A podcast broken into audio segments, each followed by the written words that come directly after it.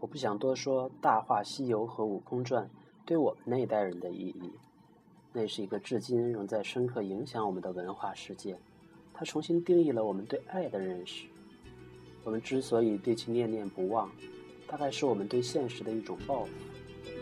因为从小到大的接受的教育里，从来没有一行字描述过我们对爱的困惑与思考，也没有一堂课教会我们如何爱人与被爱。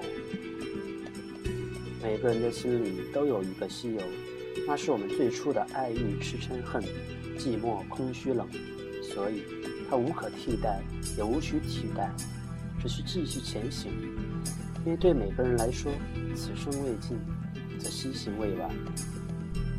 我们等不到去一万年的尽头，看那份爱还在不在，甚至等不到五百年，当年的斧头帮帮主就变成了操着一口唐山话的妖猴。可是，这个被很多人视为炒冷饭的题材，依然被周星驰和金河在翻出了新意，因为他们并未回望城楼，而是一直前行。《大话西游》让我们直面爱情，《悟空传》让我们直面精神困境，到了《西游降魔篇》，则让我们直面爱与执。小时候，我们以为唐僧一人遇到了九九八十一难来源于外界，所以看孙悟空降妖除魔好不快活。少年时，我们看《大话西游》，感悟到踏上西行之路是成长所不得不背负的责任。在看了至尊宝两难抉择的时候，我们也潸然泪下。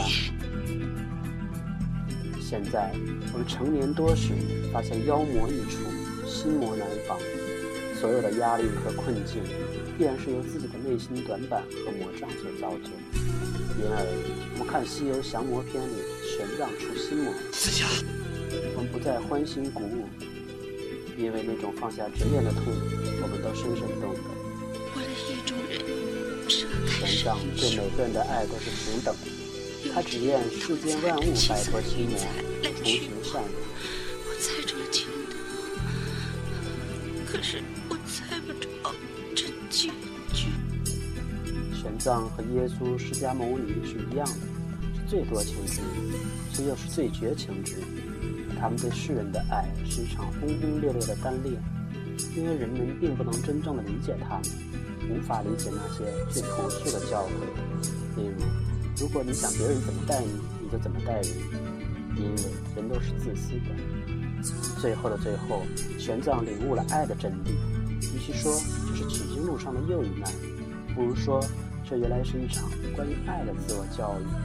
纠结于大爱小爱，难道不也是一种心魔？到了这一刻，我们才发现，原来这漫漫取经路，就是一场师徒四人战胜心魔的艰难历程。用爱化解之，也许才是最完美的答案。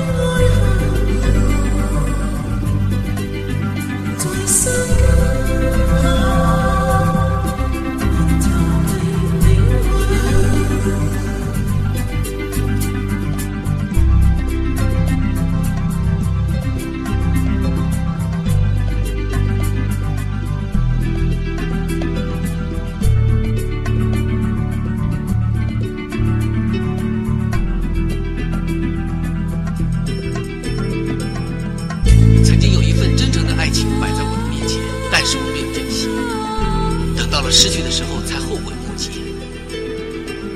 尘世间最痛苦的事莫过于此。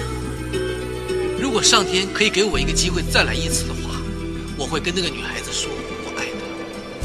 如果非要把这份爱加上一个期限，我希望是一万年。